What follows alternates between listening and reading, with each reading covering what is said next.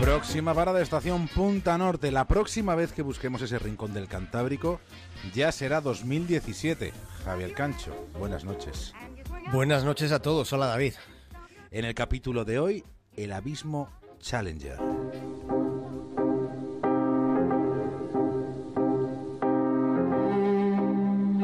El siglo XIX fue un periodo de grandes cambios. Tantos cambios que a comienzos del pasado siglo XX ya no quedaban rincones en el mundo por descubrir. Todo ha ido muy deprisa en las dos últimas centurias. Ha ido tan rápido y ha sido tan intenso que en este planeta en el que vivimos ya, ya no quedan lugares silenciosos. La bulla humana está por todas partes. Si quisiéramos hacer una lista del silencio, una lista donde anotar lugares a salvo del ruido humanoide, puede que esa lista se quedase en blanco. Es posible que alguien esté pensando en, que solo con meterse debajo del agua podríamos sentir el silencio. Ojo, ojo porque quien esté dispuesto a hacer esta sugerencia debe recordar que en el agua el sonido viaja cuatro veces más rápido que por el aire y llega bastante más lejos. Hemos de admitirlo, hemos de asumirlo. No hay ni un solo lugar en la Tierra a salvo del sonido humano. Ya no hay esquinas de silencio.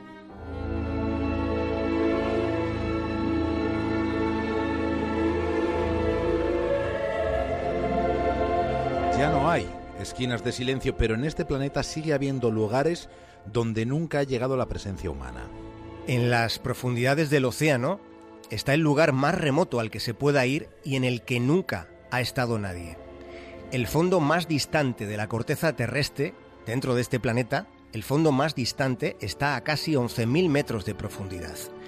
En ese viaje al centro de la Tierra podríamos encontrarnos con algunas de las más extrañas criaturas de la naturaleza es el abismo Challenger. Este es el nombre que recibe la zona más profunda que se haya medido hasta la fecha. Es un punto situado en el sur de la fosa de las Marianas. Gran parte de esa fosa y de sus alrededores permanecen inexplorados.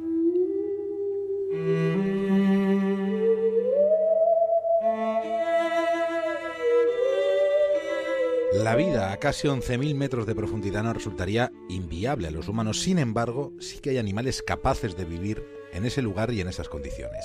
Y además hay aparatos diseñados por la ingeniería con los que podemos escuchar lo que se oye ahí abajo. Se han diseñado hidrófonos que están recubiertos de titanio, precisamente para que puedan soportar la enorme presión que hay en el abismo Challenger.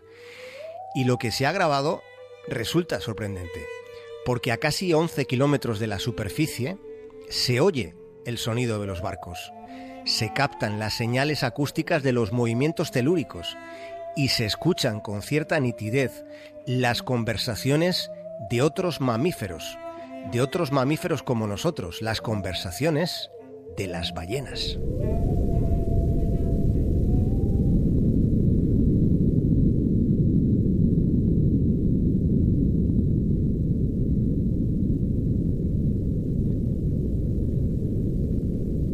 Este es el sonido en este último capítulo de Punta Norte del 2016 en La Brújula, en Onda Cero, estamos escuchando el sonido de un lugar en el que nunca ha estado nadie, a 11.000 metros de profundidad.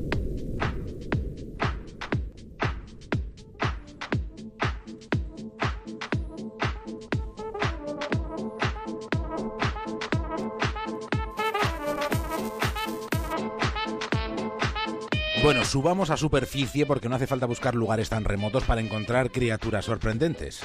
De hecho, ocurre que en cada oficina hay uno o varios especímenes. Suele haber más de uno y acostumbran a ser muy especímenes. En la naturaleza, en todo lo que es el espectro biológico, pasa algo parecido. Solo que tratándose del mundo natural parece que, bueno, todo resultará más fascinante, precisamente porque no nos topamos con tanto artificio como sí hay en las reuniones de los especímenes humanos aunque en la naturaleza también hay bocazas. Por ejemplo, está el calamar bocazas, que es una extraña criatura marina que parece que tiene dientes monstruosamente humanos cuando en realidad, en realidad son colgajos de piel. Lo de los colgajos no solo les ocurre a los hombres, también pasa en el resto del reino animal.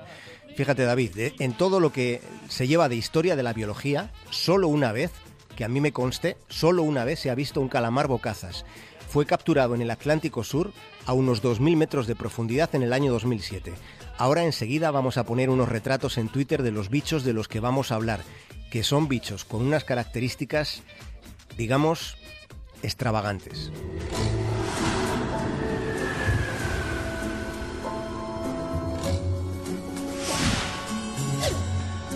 Mm, por ejemplo, el pez cocodrilo, que es un bicho que tiene la sangre blanca.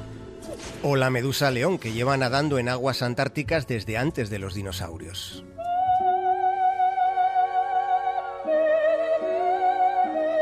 Pero uno de los animales de aspecto más legendario es la tortuga baula, que es la tortuga más grande del mundo. Y es una tortuga sin caparazón, no tiene caparazón. Y varias personas podrían subirse sobre ella y disfrutar, si ella quisiera, que lo dudamos, disfrutar de un paseo por el mar. Este animal mítico es capaz de nadar a profundidades abismales. No nos olvidemos de la rana de cristal. No deberíamos olvidarnos de ella. Las ranas de cristal son ese tipo de animales que nunca podrían trabajar en un banco. Tienen la piel translúcida, pero translúcida, translúcida, tanto que sus vísceras, el corazón, el hígado, el tracto intestinal son completamente visibles. Pero de todos, de todos los que hemos investigado, el bicho más sorprendente es la salamanca satánica con cola de hoja. La salamanca satánica podríamos confundirla, pero muy fácilmente podríamos confundirla con una hoja seca. Este animalillo es muy especialista en el camuflaje, muy, muy especialista. Tiene la asombrosa capacidad de desdibujar el, el, propio contorno de su cuerpo gracias a unos apéndices que son espinosos y que son muy flexibles.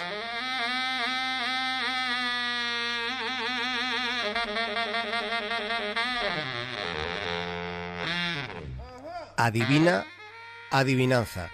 Cuatro patas tiene, pero no puede caminar.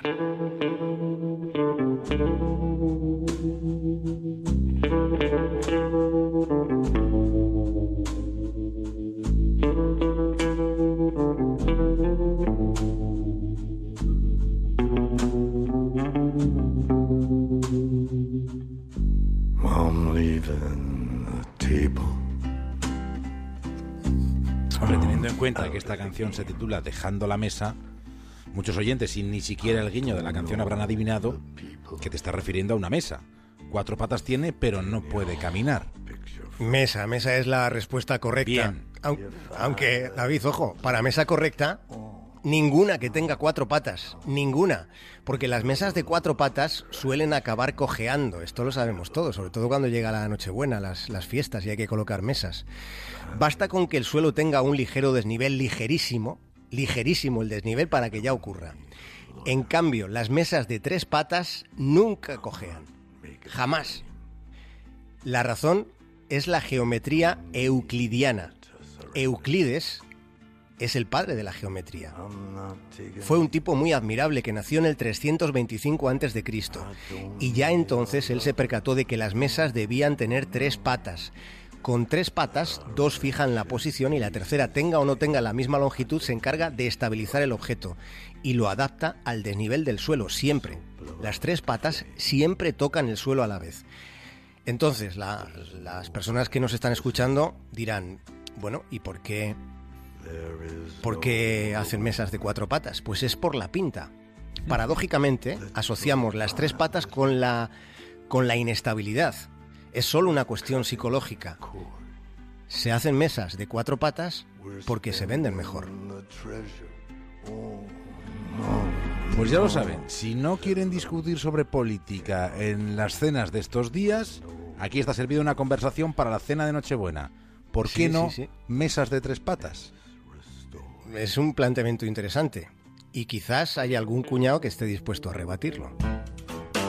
Pero sabe que no tendrá razón.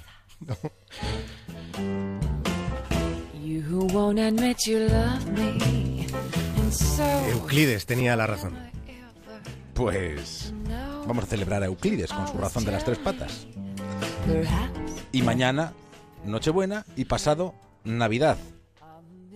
Javier Cancho y Punta Norte Sí. volverá ya en enero. En enero estamos aquí de nuevo. Bueno, Ahora a descansar un poco, ¿no? vale, pero la previsión meteorológica no la olvides, ¿eh? No, no, el, el- el lunes estamos aquí de nuevo con eso.